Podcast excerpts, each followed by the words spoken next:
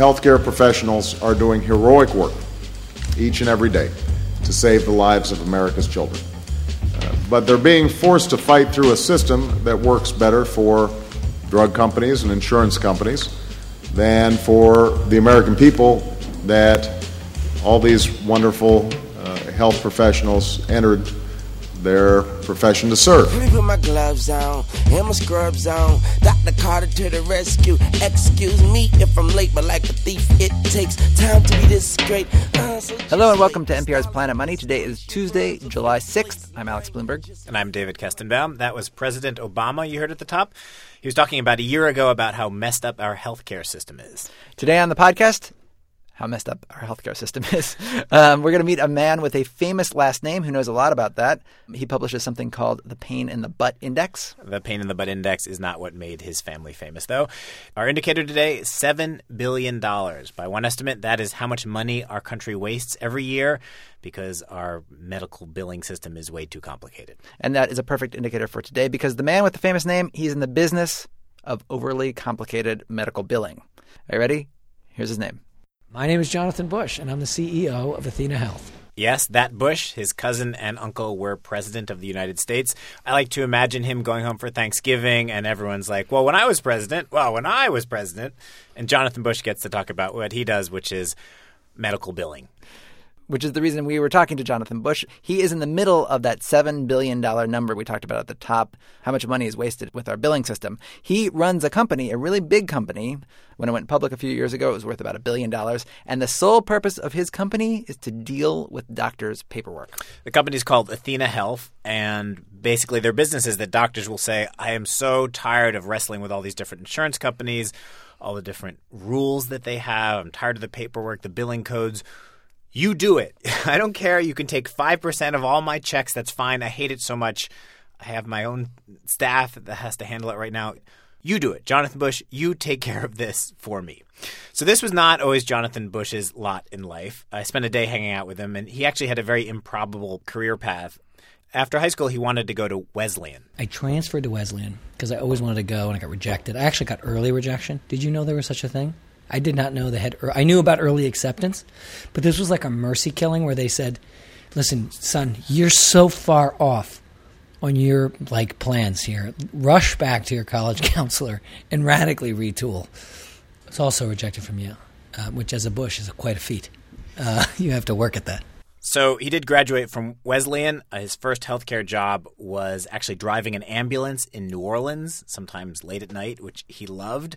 And he ended up sort of by accident in the healthcare billing business. Started out helping to run a small birthing practice in California, basically helping moms have babies. And the first summer we did, it's going to say it's going to be the summer of wow. Every pregnant mom is going to come into this place and say, "Wow." it's corny, but we were really excited. We really thought we had it. We literally, you could hear babies' first cries through the HVAC ducts in my little office. Jonathan told you that it wasn't uncommon for the staff to actually tear up like weekly. But the problem with like being in the miracle of life business is uh, the miracle of life is not free. You still have to get paid. And this is how he ended up in the job he's in now. This is when he learned what every doctor and every hospital learns at some point, which is that getting paid is a big pain in the butt. Just listen to the jargon of what he might have to go through just to get reimbursed for one patient. And uh, she says, I'm on Medicaid. Maybe she's on Medicaid, maybe she's not. Maybe she was on last week, but she's not on this week.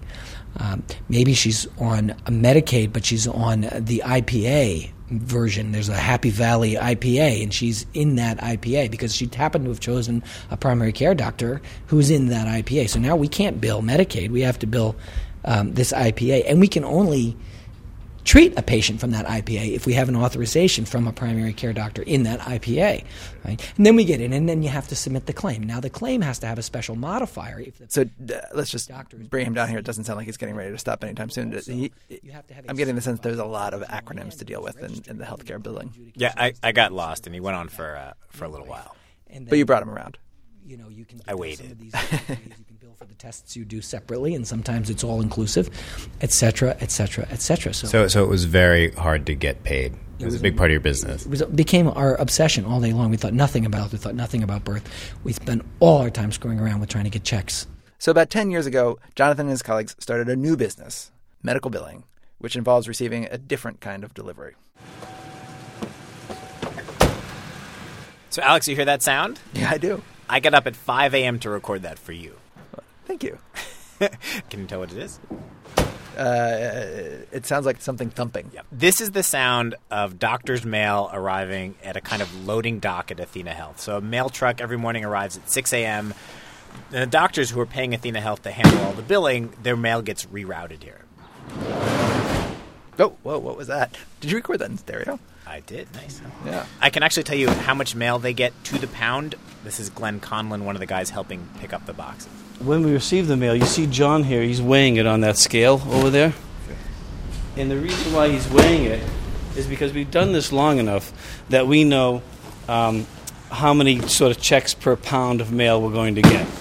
And, and the You, reason. you know how many checks per pound? Yes. So we would get about about uh, 26 checks per pound of mail. So in May, they got 28,000 pounds of mail. All the mail gets opened by this machine that makes a really annoying noise.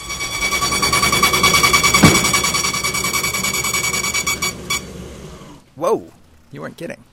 So, Alex, the envelopes, once they open them up, inside there are pieces of paper which explain this medical claim was covered, or this one wasn't, or part of it was covered with an explanation. And often there's a perforation, and below that there is a check. So, a lot of this mail comes from insurance companies, which is kind of amazing when you think about it, because these checks, they were obviously printed out by a computer, then they were sent through the mail, delivered by hand. Here they get opened, they get rescanned into a computer, they get checked by hand. Finally, they're electronically deposited to a bank. So it's entirely possible that the money started out in one bank, it goes through this long route, and then it basically gets redeposited in what who knows could be the same bank. We'll probably do over a billion this year in uh, A billion dollars in paper checks. paper checks, correct. So, Dave, this is really sort of incredible. What, what was the smallest check you saw? Uh, I asked them, and they said they'd gotten checks for a penny. All right, I'm doing the math right now, but I think a stamp, the last I checked, cost 44 cents. So, aren't they losing money by sending a, a one penny check? Yeah, there are a lot of inefficiencies in the system. I guess that's the point of our podcast here, isn't it? Um, the mail actually isn't the only paper part, and there's another room nearby here where people are just looking at faxes. Here's Jonathan Bush. The average doctor gets 1,154 faxes a month. Is that a real number? That's a number I counted. What do you mean you counted? So part of the service that we offer is that we actually read all their faxes for them and we count them.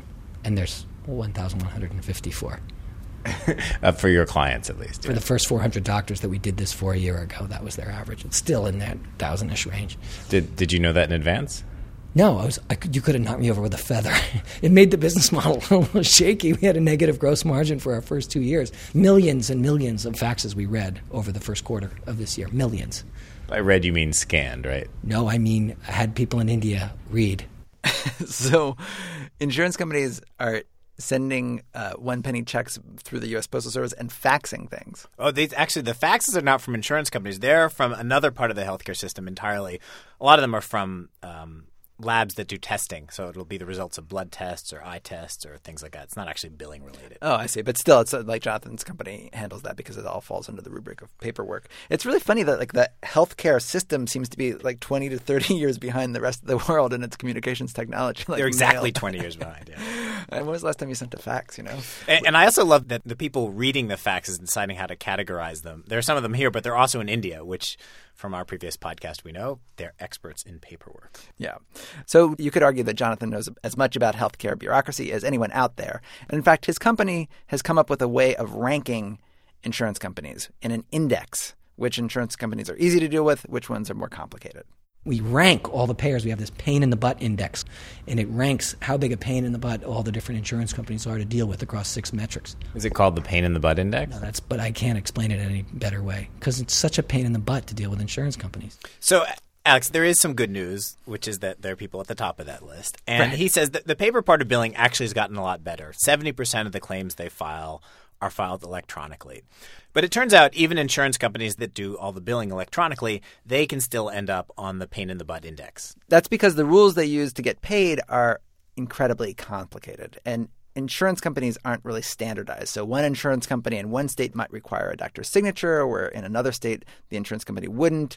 Some insurance companies require a referral. Different insurance companies might use entirely different billing codes for the same procedure. Oh, don't get Jonathan Bush started about billing codes.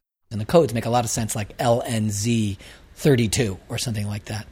There's one that's uh, ADN. Oh, it's an ADN. We got a lot of ADNs this week. Additional documentation needed. There's a there's another code BAC. That's a denial code. Bill another carrier. Try another window from the Monty Python. You know. So, Alex, what I learned is that every little code, there's pretty much always a story behind it. And sit back, listeners. We're going to tell you the story of code number 163. I don't know what number it is. All right. But um, it's basically the story of one Blue Cross Blue Shield plan in one state that wanted to do something that makes a lot of sense. Wanted to negotiate a better rate for this shot, these shots that doctors were giving in their offices to patients. And the medicine for the shot cost something like 12 bucks. So this insurance company wanted to try to pay less than that $12. They wanted to negotiate a lower price with the drug manufacturers. But they couldn't tell which manufacturers were supplying the medicine to the doctors because when the doctors filled out the billing form, they filled in this code that says we did the shot, but the code does not say who we bought the medicine from. because the codes, the little codes that were used, didn't allow you to specify. Now, there's another set of codes. The old codes are called J codes, and the new codes are called NDC codes. And the NDC codes do have somewhere in their little digits and letters the identity of the drug maker. So the memo goes out off to a million fax machines, and it says, We now want you to use NDC codes. So that sounds simple. The insurance company says, look, just please use these new codes. But there was a problem. The codes that the insurance company told the doctors to use was too long for the insurance company's own computers. the systems can't fit the new codes in because there's more digits in them. Literally, there's like 11 digits for an NDC code, and a J code is only eight digits long. So you'd think, all right, we can't collect data this way. Maybe we could do a survey, something else. And they say, no, no. What we'll do is we'll have all the doctors truncate using a special algorithm their 11 digit codes into 8 digit codes, creating a whole new third code set, right? And so there's a memo, and we got to give it to you. And it says when submitting NDC numbers, or when submitting drugs for medication, you have to use the NDC code. However, the, LR, the LRS system or the LST system only has room for eight digit numbers. Therefore, you will need to truncate your NDC numbers, comma, or shorten them. They threw that in for the English major. Um, and then it gives you instructions, three easy steps, like Jenny Craig, to a leaner NDC number. First, if the NDC number begins with a zero, drop the zero, use the next eight digits, disregard the last three digits or two digits, whatever it is. Then it says, the second one I'll never forget is if the leading digit is not a zero, but the sixth digit is a zero, use the first five digits, drop the zero, use the next three digits, disregard the last two digits. Uh, so, Dave, you know what I think? I think Jonathan Bush has definitely found his calling. He really, really gets animated by medical billing inefficiency. He does love to tell these stories. so, so the story has bad news and good news. The bad news is that here's an insurance company that asked its doctors to use codes that the insurance company's own computers couldn't handle. Of course, the good news is that they were doing it to try to save money. They wanted to negotiate a better rate, which presumably would have brought down healthcare costs for everybody. And this is really the deeper reason why medical billing is so complicated. You have all these different insurance companies in all these different states coming up with different plans, and that you could argue is something you want. They're trying to make plans for, you know, people who are older, people who are younger, and medicine is always changing. There are new drugs, new procedures, new types of physicians doing new types of things in different ways. Complexity it's really just built into the system. What healthcare really is, is this awkward word slapped on top of a million little tiny markets. So each time each insurance company, there were 1,760 different insurance companies that we send claims to, right? Each one of them has created some customizations that have turned into memos or faxes that have gone out to everyone. So you now have everyone has sent everyone a whole smorgasbord of little tidbits to know and keep in mind when treating this type of patient or that type of patient. So, granted, part of this complexity is built in, but it seems like it can be streamlined. And it hasn't up until this point, just because I think the doctors have been too disorganized. Like, you know, basically, sure, all the doctors could band together and call all the insurance companies and say, hey, guys, do you think you could make this a little bit more streamlined? Or do you think you could simplify your billing codes a little bit? But, you know, the last thing doctors want to do is get on the phone even more with insurance companies. So now, what is happening is that you have some bigger intermediaries, uh, places like Athena Health, Jonathan Bush's company, and others, that it's in their financial interest to call up insurance companies and say, look, what do we need to do to get this done? I'll write you the code, I'll write you the computer program, whatever it is, to get rid of faxes, to make the billing simpler. They have a financial interest to do it. So that is pushing to make the system a little more efficient. So if he's good at his job, he might eat into that $7 billion waste number that we talked about at the top of the show. Although if he's really good at his job, he'll put himself out of business. He said he didn't think there's any danger. he doesn't. that he's going to be so good at eliminating medical complexity that his company won't need to be there. All right, I think that does it for us today. You can send us a fax it's this amazing device where you can send paper through the phone lines in just minutes. We're at 212-880-3429. We're also trying out this thing called electronic mail, planetmoney at npr.org. We're also weblogging, npr.org slash money. I'm David Kestenbaum. And I'm Alex Blumberg. Thank you for listening. Can fix you back up the nicest. Art writers in my hand for writing, but I'm a doctor, they don't understand my writing. So I stopped writing. Now I'm like lightning, and you ain't fish young, so don't clash with the titan. Fast and exciting, my passion is frightening. The limit was a more vocab in your IV. Here, take this Vicodin, like it and love it. And confidence has no budget. So pay me no mind, I don't walk it like I talk it cause I run it. I don't do it cause I done it and I'm in the emergency on it.